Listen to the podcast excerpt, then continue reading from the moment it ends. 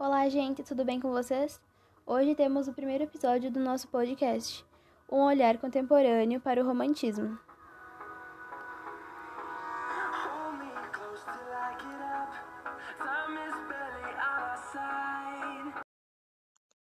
E como foi anunciado nas nossas redes sociais, iremos falar sobre a obra A Moreninha, de Joaquim Manuel de Macedo. Temos dois convidados muito especiais que irão apresentar a obra junto a nós, Rafaela e Matheus. Como vocês estão? Oi, tudo bom? Oi, eu estou bem.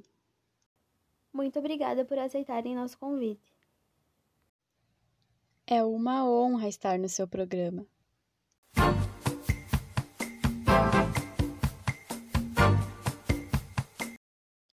Primeiramente, iremos falar sobre a época em que o livro foi publicado. Em 1808, a família real portuguesa chega ao Brasil e o país deixa de ser uma colônia de exploração. Com isso, uma série de modificações começou a ocorrer.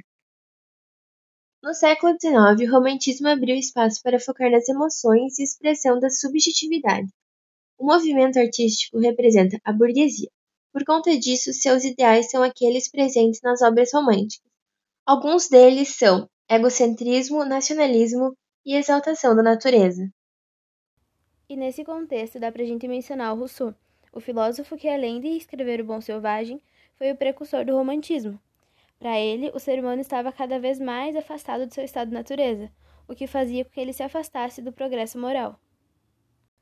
Assim como a filosofia teve um papel muito relevante para o romantismo, a sociologia também fez com que ele abrisse espaço para que os artistas criassem livremente, o que também refletia com o cenário social. E, além disso, houve um destaque para o nacionalismo e a valorização da nossa pátria. Ainda no século XIX, com a Segunda Revolução Industrial, o romantismo foi impulsionado pela oposição à realidade social e ao inconformismo às regras que determinavam o fazer artístico, principalmente na literatura. Com isso, as classes sociais criavam suas visões de existência e do mundo. Nesse período, as máquinas passaram a fazer o trabalho dos operários, o que ocasionou no seu tempo livre, fazendo com que eles pudessem praticar esportes. Bom, esse é o contexto que o livro traz pela sua época de publicação e pelo seu gênero ser o romantismo. Agora sobre o autor do livro. Joaquim Manuel de Macedo foi um escritor que nasceu em Itaboraí, em 1820. Mas antes de começar a escrever, ele também foi médico, jornalista, professor de geografia e história e secretário. Apesar de ter feito faculdade de medicina, ele nunca chegou a trabalhar com isso. Ele preferiu atuar como romancista, dramaturgo, cronista e poeta. Joaquim Manuel de Macedo inaugurou o chamado romance urbano, ou seja, aquele que tem como cenário a cidade grande. De sua vasta produção, os dois romances mais conhecidos, A Moreninha e O Moço Loiro, registram os costumes da sociedade carioca do tempo, com personagens extraídas da faixa social a que pertencia o romancista e sobre a qual escrevia, a burguesia. Macedo atendia a expectativa do leitor burguês, encantado com histórias de amor que ocorriam nos cenários que lhe eram conhecidos, e onde se via retratado como um protagonista. O livro ficou tão famoso que passou a ganhar várias adaptações com o passar dos anos. Uma delas foi em 1970, um filme também chamado A Moreninha, de gênero romance e musical, com as gravações feitas em Paraty, Rio de Janeiro. Em 1975, a Rede Globo fez a segunda versão da obra de Joaquim Manuel de Macedo, com o mesmo título. Foi a sétima novela exibida pela emissora, mas a segunda com cores, e teve duração de cinco meses. A primeira versão foi em 1956, na TV Tupi. A produção se aperfeiçoou na reconstituição de época. Além de figurinos e cenários, os diálogos entre os personagens foram adequados à linguagem do século XIX. Originalmente, a história se passa em 1844, mas na adaptação ela é contada entre 1866 e 1868. Nessa novela, a Moreninha foi interpretada pela atriz Nívia Maria, quando tinha 28 anos de idade, e em 2015. 40 anos depois, ela voltou a Paquetá, no Rio de Janeiro, para relembrar os tempos das gravações. Falando um pouco da história contada por ele, podemos começar dizendo que esse livro tem um final diferente dos outros também escritos nessa época, onde é aquele amor impossível que o casal não pode ficar junto. Então, agora vamos falar de história. Porém, fizemos algumas modificações, colocando aspectos contemporâneos. Então, a história começa quando Augusto, Leopoldo e Fabrício são convidados para passar o feriado na casa da avó de Felipe.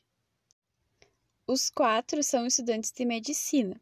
Quando chegam lá, encontram a avó de Felipe, Dona Ana, duas amigas, a irmã de Felipe, Carolina, e suas primas.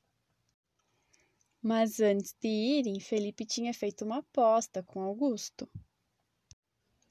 Essa aposta era que se ele voltasse sem ter se apaixonado por uma das meninas, Felipe gravaria uma música sobre sua vida amorosa.